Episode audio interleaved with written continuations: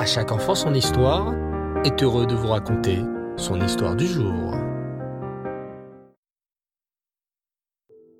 Bonsoir les enfants. Rêve. Vous allez bien? Vous avez passé une belle journée? Baruch Hashem. Très content de vous retrouver. Et ce soir, j'ai une merveilleuse histoire à vous partager. Une histoire qui concerne le célèbre Orachaim. Écoutez bien. Le célèbre Rabbi Chaim Ben Attar, surnommé le Orachaim, était un immense tzaddik qui a écrit de nombreux commentaires sur la Torah. À la fin de sa vie, il se trouvait dans la ville de Yerushalayim. Il était tombé gravement malade et les médecins affirmaient que sa fin était proche. Alors que son état s'empirait, son épouse s'approcha de son lit et lui demanda en sanglotant mon cher mari et grand rave, comment vais-je survivre après ta disparition de ce monde Qui va subvenir à mes besoins? Lor Achaïm lui répondit d'une voix faible. Après ma disparition de ce monde, un homme riche viendra d'Istanbul en Turquie. Il voudra acheter mes téphilines pour la somme de 300 pièces d'or tu accepteras sa proposition. Et cette somme te permettra de continuer à vivre dignement et sans souci. Il faut juste que tu dises une chose en mon nom. Il faut qu'il fasse très attention à être très concentré pendant tout le temps où il aura les téphilines sur la tête. Il ne faut surtout pas qu'il prononce des paroles profanes tant que les téphilines sont posées sur lui. Il faut qu'il reste concentré dans sa téphila et qu'il n'oublie pas un seul instant qu'il est en train d'accomplir la mitzvah des téphilines. Peu de temps après, la sainte Neshama du Horachaim monta chez Hachem. Toute sa famille prit le deuil et tous ses élèves pleurèrent sa disparition.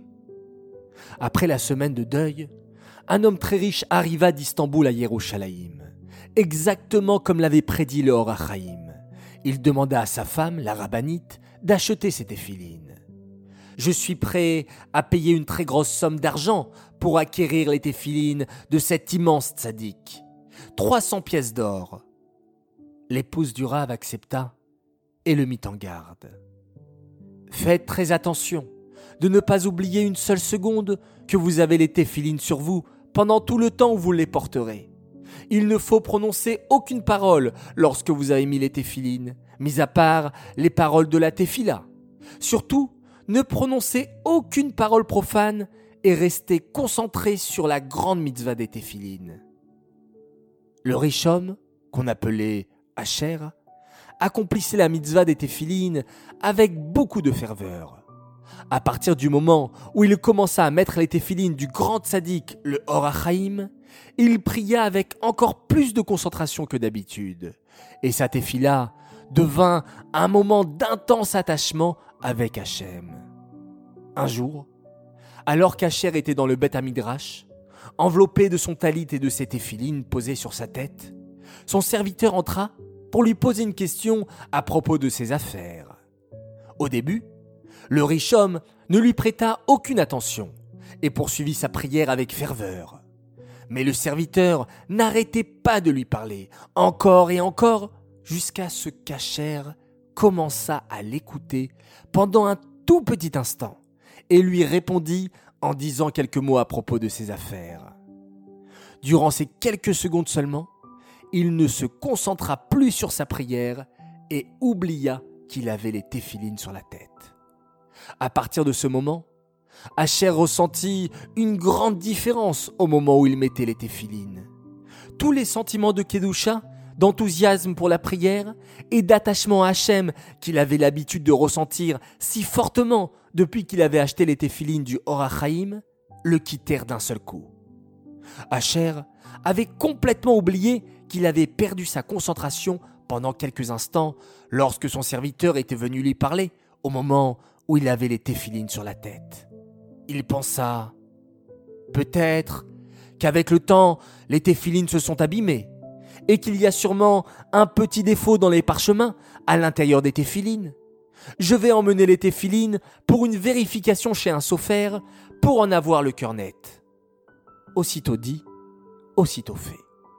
Asher emmena les téphilines chez un sophère, chez un scribe, pour qu'il vérifie qu'il n'y a aucun défaut et que toutes les lettres sur les parchemins étaient parfaitement écrites. Mais quelle ne fut pas sa surprise? Lorsque le sophère ouvrit les boîtiers des téphilines pour vérifier les parchemins. Le sophère et Hacher poussèrent un cri de stupeur en même temps. Les parchemins étaient tout simplement vides. Il n'y avait rien inscrit dessus, même pas une seule lettre.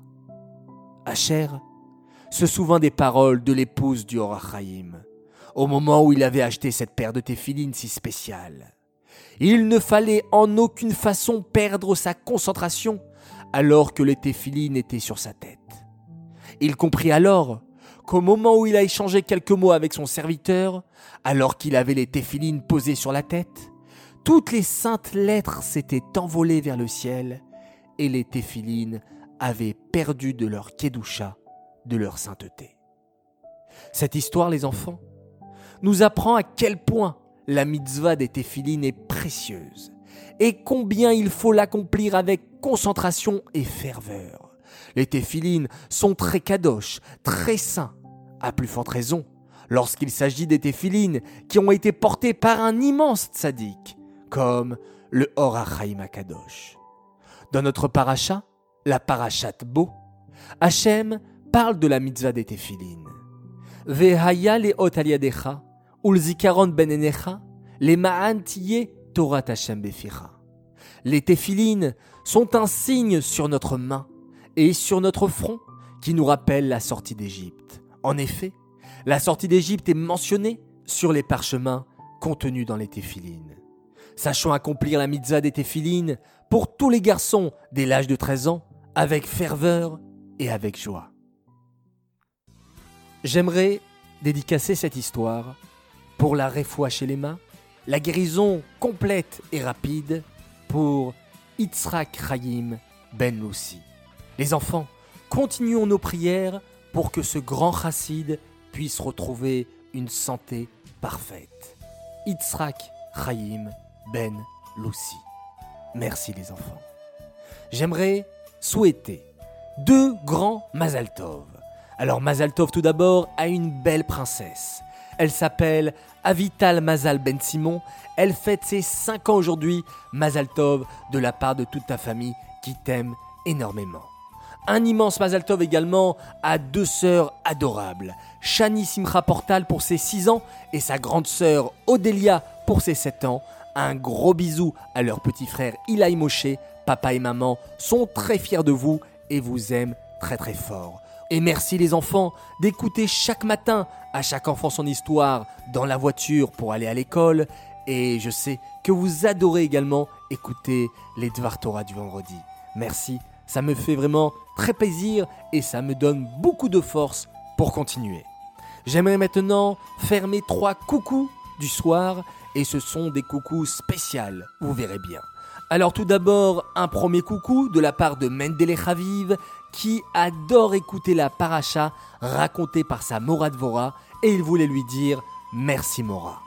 Deuxième coucou de la part de Ariela Bracha Korkos qui adore les histoires et elle voulait dire qu'elle adorait aller au Bet du Rav Martinez tous les Shabbats. Mon troisième coucou maintenant, c'est de la part de toute une classe pour leur Mora préférée, la meilleure Mora du monde, de la part des CE2 de l'école Echal Menachem à leur Mora, Mora Tsipora Benzaki.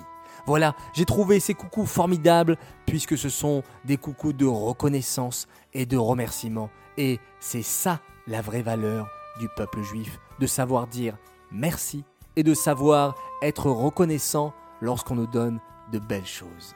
Merci vous les enfants, vous avez tout compris. Maintenant, nous allons nous quitter. On se dit au revoir. À demain soir, Bezrat Hashem, pour une nouvelle histoire. Et on se quitte bien sûr en faisant un extraordinaire schéma Israël pour remercier Hachem de cette belle journée. Laila.